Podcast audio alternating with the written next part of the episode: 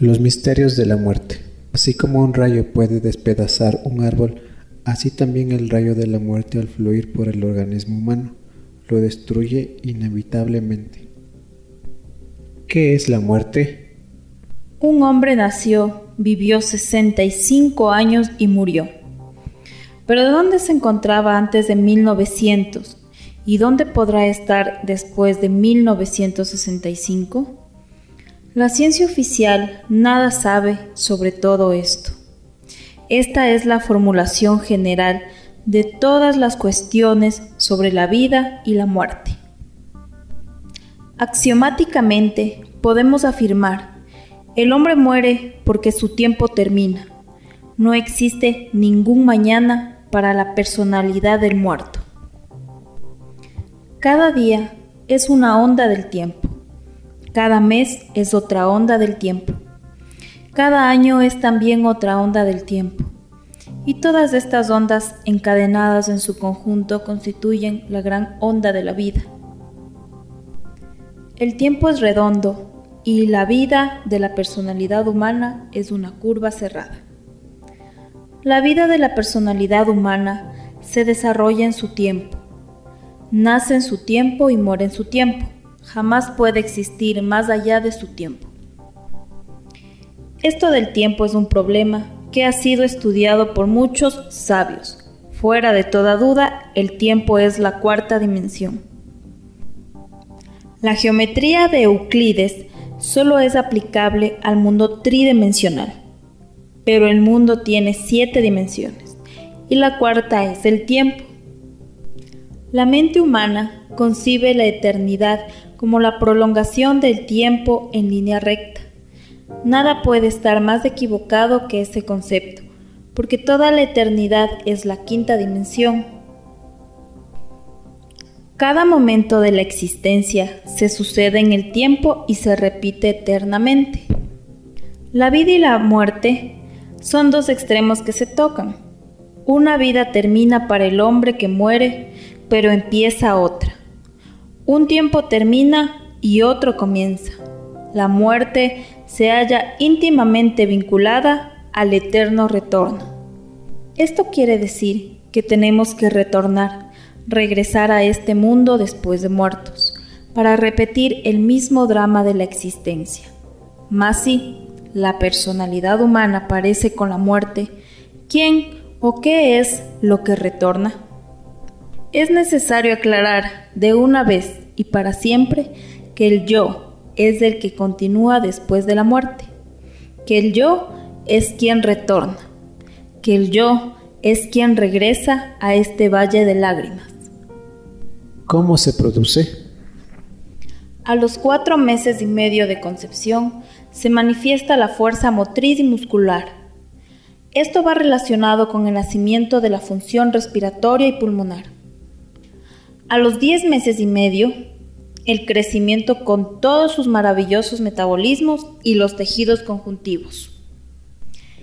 Entre los 2 y los 3 años del niño, se cierra la fontanela frontal de los niños recién nacidos, quedando de hecho el sistema cerebroespinal perfectamente formado.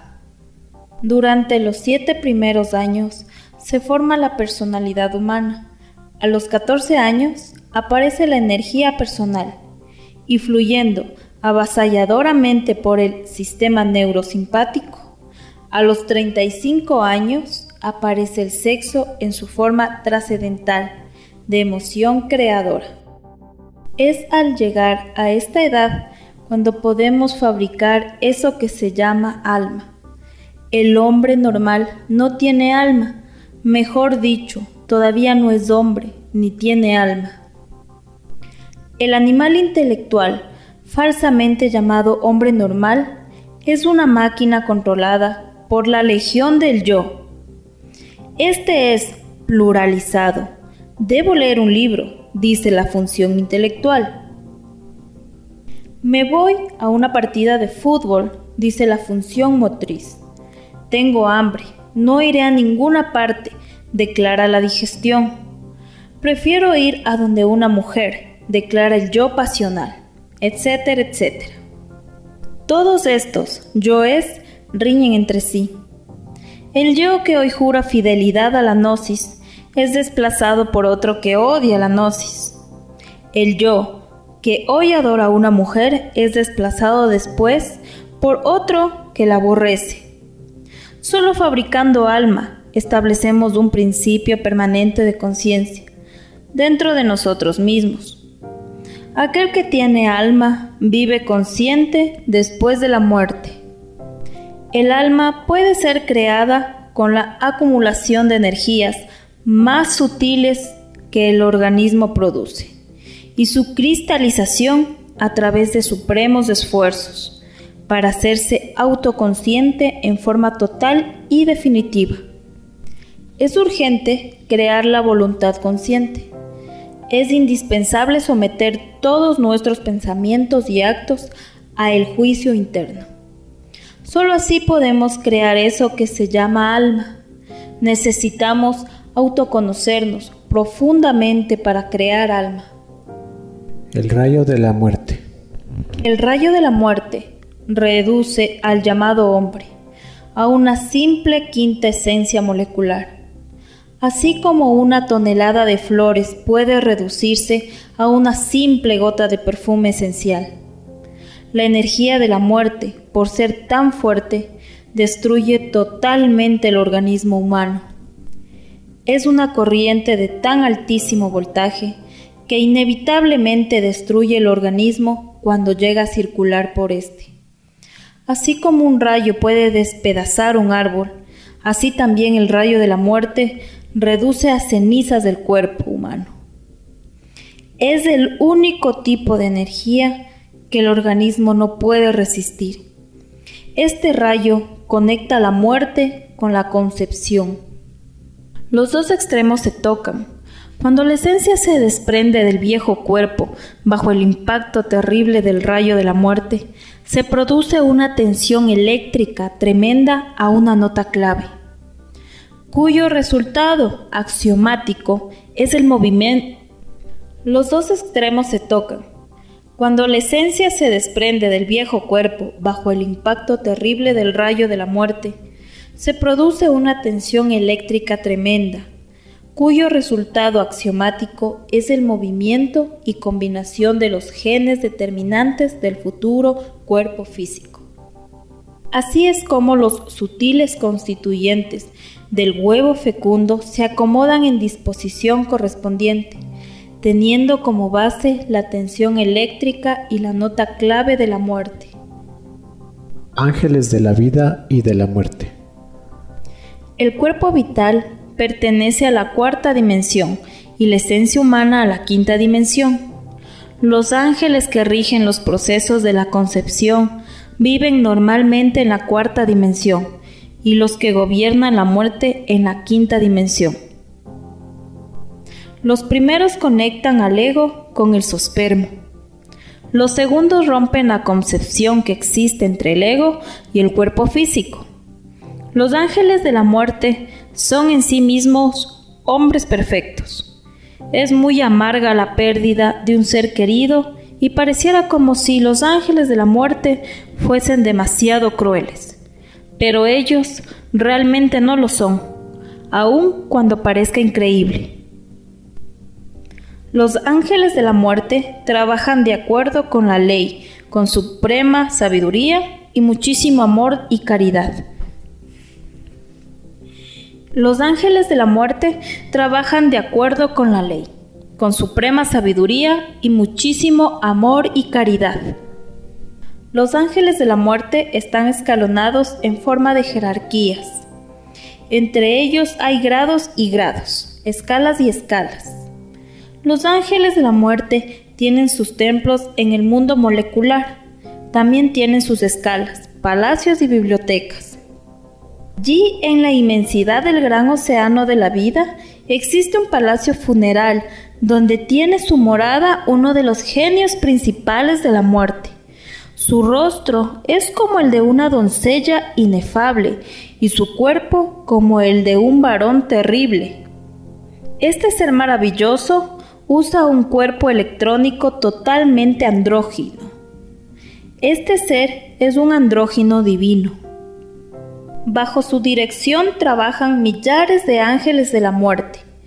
En su biblioteca existen millares de volúmenes moleculares donde están escritos los nombres y datos kármicos de todos aquellos que deben morir, cada cual a su día y a su hora. El animal intelectual falsamente llamado hombre muere inconsciente y nace inconsciente, y así marcha ciego desde la cuna hasta el sepulcro sin saber de dónde viene ni para dónde va. Cuando fabricamos almas despertamos conciencia y solo entonces nos hacemos conscientes de los misterios de la vida y de la muerte. Todo hombre con alma puede negociar con los ángeles de la muerte y desencarnar a voluntad. Esto significa poder alargar la vida si así se considera necesario para realizar o terminar alguna labor en el mundo físico. ¿Qué continúa? Dos cosas van al sepulcro. La primera es el cuerpo físico, la segunda es la personalidad humana. Esta última, como ya dijimos, se forma durante los primeros siete años de la infancia y se robustece con las experiencias. A veces, la personalidad deambula por el cementerio otra sale de su sepulcro cuando sus dolientes la visitan y le llevan flores, pero a poco la personalidad se va desintegrando. La personalidad es energética y atómica. La personalidad es perecedera. No existe ningún mañana para la personalidad del difunto, ella es mortal. La personalidad no se reencarna. La personalidad es hija de su tiempo y muere en su tiempo. Aquella que continúa es la esencia, es decir, el fantasma del muerto. Dentro de dicho fantasma se desenvuelven el ego reencarnante, el yo, el mí mismo. Este último es legión de diablos que continúan. Es falso dividirnos entre dos yoes, uno de tipo inferior y otro de tipo superior. El yo es legión de diablos que se desarrollan normalmente dentro de nosotros mismos. Eso es todo. Mucho se habla de la literatura ocultista de un yo superior, de un yo divino, pero resulta que ese tal yo superior no es tal yo. ¿Qué pasa después? El libro tibetano de los muertos dice, has estado en un desmayo durante los últimos tres y medio días. Tan pronto como te recobres de este desmayo, tendrás el pensamiento, ¿qué ha pasado? En ese momento, todo el samsara estará en revolución. El ingreso a los mundos electrónicos y molecular en el momento de la muerte es una prueba tremenda para la conciencia del hombre. El libro tibetano de los muertos asegura que todos los hombres caen en el momento de la muerte, en un desmayo que dura tres días y medio. En el momento de la muerte y durante los tres días y medio siguientes a la muerte, nuestra conciencia y nuestro juicio interno son liberados por la descarga electrónica. Entonces vemos pasar toda nuestra vida en forma de retrospectiva.